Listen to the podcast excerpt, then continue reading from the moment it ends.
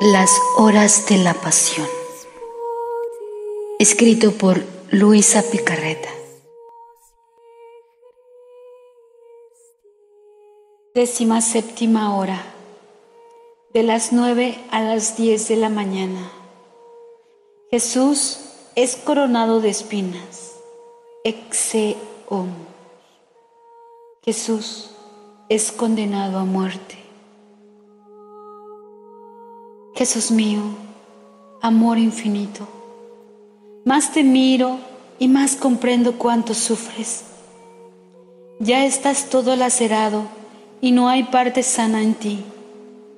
Los verdugos, haciéndose aún más feroces al ver que tú, en medio de tantas penas, los miras con tanto amor y que tus miradas amorosas forman un dulce encanto, como si fueran tantas voces que ruegan y que suplican más penas y nuevas penas, aunque ellos son inhumanos, pero también forzados por tu amor te ponen de pie, y tú, no pudiéndote sostener, de nuevo caes en tu sangre, y ellos, irritados, con puntapiés y empujones, te hacen llegar al lugar en que te coronarán de espinas. Amor mío, si tú no me sostienes con tu mirada de amor, yo no puedo continuar viéndote sufrir. Siento ya un escalofrío hasta en mis huesos. El corazón me late fuertemente. Me siento morir. Jesús, Jesús, ayúdame. Y mi amable Jesús me dice, ánimo, hija mía, no pierdas nada de lo que sufro. Sé atenta a mis enseñanzas. Yo debo rehacer al hombre en todo. El pecado le ha quitado la corona y lo ha coronado de oprobio y de confusión, de modo que no puede comparecer ante mi majestad. El pecado lo ha deshonrado, haciéndole perder todo derecho a los honores y a la gloria. Por eso quiero ser coronado de espinas, para poner la corona sobre la frente del hombre y para devolverle todos los derechos, a todo honor y gloria. Y mis espinas serán ante mi Padre reparaciones y voces de disculpa por tantos pecados de pensamiento, en especial de soberbia, y voces de luz para cada mente creada, suplicando que no me ofendan. Por eso, tú únete conmigo y ora y repara conmigo Coronado Jesús mío, tus crueles enemigos te hacen sentar, te ponen por encima un trapo viejo de púrpura, toman la corona de espinas y con furor infernal te la ponen sobre tu adorable cabeza. A golpes y con palos le hacen penetrar las espinas en la cabeza, en la frente, y algunas de ellas se te clavan hasta en los ojos en las orejas, en el cráneo y hasta en la nuca, amor mío. Qué penas tan desgarradoras, qué penas inenarrables, cuántas muertes crueles sufres.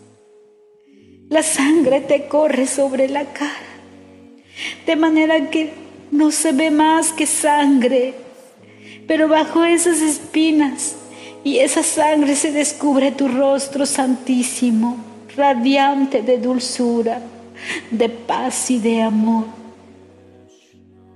Y los verdugos, queriendo completar el tormento, te vendan los ojos, te ponen como cetro una caña en la mano y empiezan sus burlas. Te saludan como al rey de los judíos, te golpean la corona, te dan bofetadas y entre gritos te dicen, Adivina quién te ha golpeado.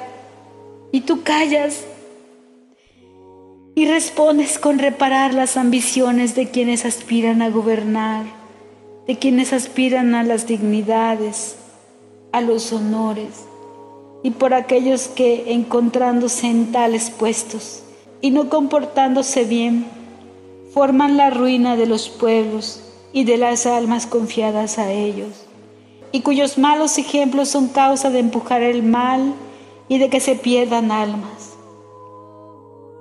Con esa caña que tienes en la mano, reparas por tantas obras buenas pero vacías de espíritu interior e incluso hechas con malas intenciones. En los insultos, con esa venda, reparas por aquellos que ridiculizan las cosas más santas, desacreditándolas y profanándolas. Y reparas por aquellos que se vendan la vista de la inteligencia para no ver la luz de la verdad con esa venda impetras para nosotros el que nos quitemos las vendas de las pasiones, del apego a las riquezas y a los placeres. Jesús, Rey mío, tus enemigos continúan sus insultos. La sangre que chorrea de tu santísima cabeza es tanta que llegando hasta tu boca te impide hacerme oír claramente tu dulcísima voz y por tanto me veo impedida a hacer lo que haces tú. Por eso vengo a tus brazos.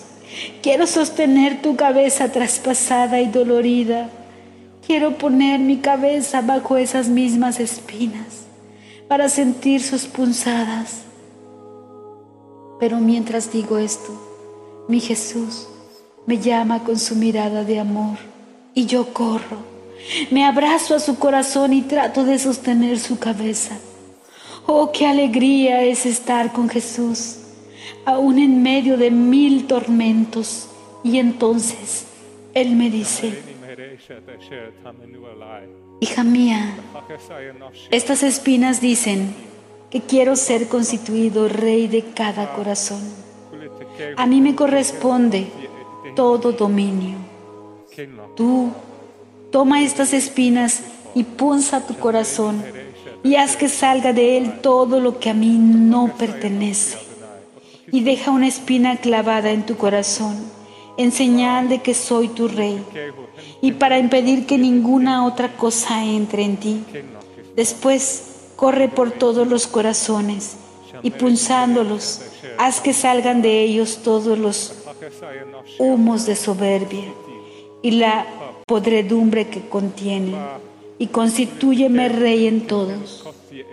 Amor mío, el corazón se me oprime al dejarte, por eso te ruego que cierres mis oídos con tus espinas, para que solo pueda oír tu voz, que me cubras con tus espinas mis ojos, para poder mirarte solo a ti, que me llenes con tus espinas la boca, para que mi lengua permanezca muda a todo lo que pudiera ofenderte y esté libre para alabarte y bendecirte en todo.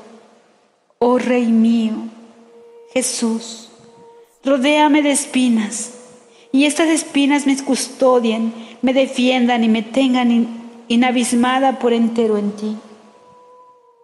Y ahora quiero limpiarte la sangre y besarte pues veo que tus enemigos te llevan de nuevo ante Pilatos, y él te condenará a muerte. Amor mío, ayúdame a continuar tu doloroso camino y bendíceme. Coronado Jesús mío, mi pobre corazón herido por tu amor y traspasado por tus penas, no puede vivir sin ti, y por eso te busco y te encuentro. Y nuevamente, ante Pilatos. Pero qué tremendo espectáculo. Los cielos se horrorizan y hasta el infierno tiembla de espanto y de rabia. Vida de mi corazón, mi vista no puede aguantar mirarte sin sentirme morir. Pero la fuerza de tu amor me obliga a mirarte para hacerme comprender bien tus penas. Y yo te contemplo entre lágrimas y suspiros. Jesús mío, estás casi desnudo y en vez de con ropas te veo vestido con sangre. Las carnes abiertas y destrozadas, los huesos al descubierto. Tu santísimo rostro, irreconocible. Las espinas clavadas en tu adorable cabeza te llegan a los ojos al rostro.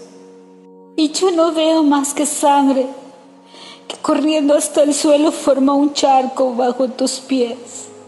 Jesús mío, ya no te reconozco. ¿Cómo has quedado? Tu estado ha llegado a los excesos más profundos de las humillaciones y de los dolores.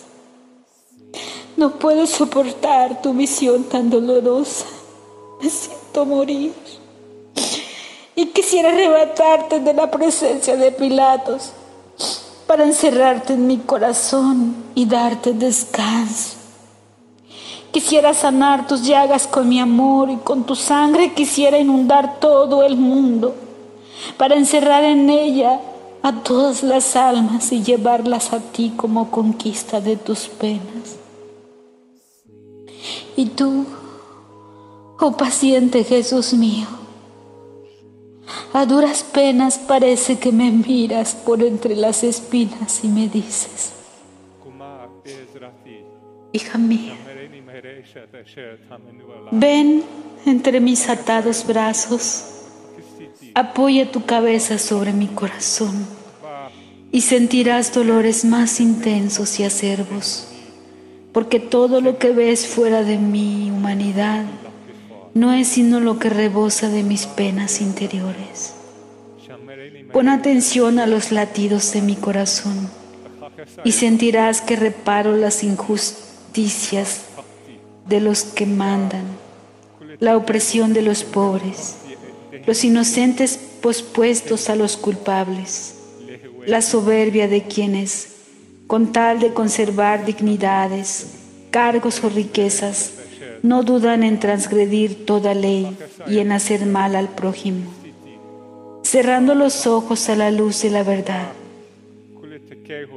Con estas espinas quiero hacer pedazos el espíritu de soberbia de sus señorías y con las heridas que forman en mi cabeza quiero abrirme camino en sus mentes para reordenar todas las cosas según la luz de la verdad con estar así humillado ante este injusto juez.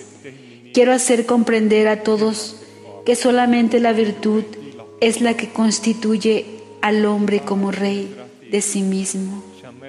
Y enseño a los que mandan que solamente la virtud, unida al recto saber, es la única que es digna y capaz de gobernar y regir a los demás, mientras que todas las demás dignidades sin la virtud son cosas peligrosas y que hay más bien que lamentar, hija mía. Haz seco a mis reparaciones y sigue poniendo atención a mis penas.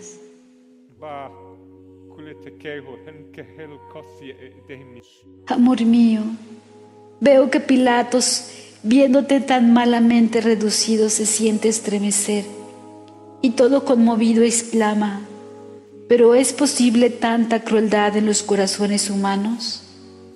¿No era esta mi voluntad al condenarlo a los azotes y queriendo liberarte de las manos de tus enemigos para poder encontrar razones más convenientes? Todo hastiado y apartando la mirada porque no puedes sostener tu visión excesivamente dolorosa. Vuelve a interrogarte, pero dime, ¿qué has hecho? Tu gente te ha entregado en mis manos. Dime, tú eres rey. ¿Cuál es tu reino?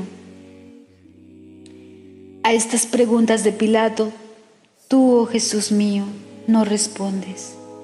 Y abstraído piensas en salvar mi pobre alma a costa de tantas penas. Y Pilatos, no viéndose respondido, añade, ¿no sabes que en mi poder está el liberarte o el condenarte. Pero tú, oh amor mío, queriendo hacer resplandecer en la mente de Pilatos la luz de la verdad, le respondes, no tendrías ningún poder sobre mí si no te viniera de lo alto. Pero aquellos que me han entregado en tus manos han cometido un pecado más grande aún que el tuyo. Entonces Pilatos, como movido por la dulzura de tu voz, indeciso como está y con el corazón en turbulencia, creyendo que los corazones de los judíos fuesen más piadosos, se decide a mostrarte desde la terraza, esperando que se mueva a compasión al verte tan destrozado y poderte así liberar. Dolorido Jesús mío, mi corazón desfallece viéndote seguir a Pilatos. Fatigosamente caminas, encorvado, y bajo esa horrible corona de espinas, la sangre marca a tus pasos, y saliendo fuera oyes el gentío tumultuoso que aguarda con ansiedad tu condena. Y Pilatos, imponiendo silencio para captar la atención de todos y hacerse escuchar por todos, con visible repugnancia, toma los dos extremos de la púrpura que te cubre el pecho y los hombros, los levanta para hacer que todos vean a qué estado has quedado reducido. Y dice en voz alta, Exe homo, he aquí al hombre. Miradlo, no tiene ya aspecto de hombre. Observar sus llagas, ya no se le reconoce. Si ha hecho mal, ya ha sufrido bastante, demasiado, y yo estoy ya arrepentido de haberle hecho tanto sufrir. Dejémoslo libre. Jesús, amor mío, déjame que te sostenga, pues veo que vacilas bajo el peso de tantas penas. En este momento solemne se va a decidir tu suerte. A las palabras de Pilatos se hace un profundo silencio en el cielo, en la tierra y en el infierno. Y enseguida, como una sola voz, oigo el grito de todos. Crucifícalo, crucifícalo, a toda costa lo queremos muerto. Vida mía, Jesús, veo que te estremeces, el grito de muerte desciende a tu corazón, y en esas voces oyes la voz de tu amado Padre que te dice, Hijo mío, te quiero muerto y muerto crucificado. Y oyes también a tu querida mamá que aunque traspasada, desolada, hace eco a tu amado Padre, Hijo, te quiero muerto. Los ángeles y los santos, así como el infierno, gritan todos con voz unánime, crucifícalo, crucifícalo de manera que no hay nadie que te quiera vivo. Y ay, ay, ay, con mi mayor confusión, dolor y asombro, también yo me veo forzada por una fuerza suprema a gritar, crucifícalo. Jesús mío, perdóname si también yo, miserable alma pecadora, te quiero muerto. Sin embargo, te ruego que me hagas morir contigo y mientras tú, oh destrozado Jesús, pareces decirme movido por mi dolor, hija mía, estrechate a mi corazón y toma parte en mis penas y en mis reparaciones. El momento es solemne. Se debe decidir entre mi muerte o la muerte de todas las criaturas. En este momento dos corrientes chocan en mi corazón. En un están todas las almas, que si me quieren muerto es porque quieren hallar en mí la vida, y así, al aceptar yo la muerte por ellas, son absueltas de, de la condenación eterna, y las puertas del cielo se abren para admitirlas. En la otra corriente están aquellas que me quieren muerto por odio y como confirmación de su condenación y mi corazón está lacerado y siente la muerte de cada una de estas y sus mismas penas del infierno. Mi corazón no soporta estos acervos dolores. Siento la muerte en cada latido, en cada respiro, y voy repitiendo, ¿por qué tanta sangre será derramada en vano? ¿Por qué mis penas serán inútiles para tantos? Ay, hija mía, sosténme que ya no puedo más. Toma parte en mis penas y tu vida sea un continuo ofrecimiento para salvar las almas y para mitigar penas tan desgarradoras.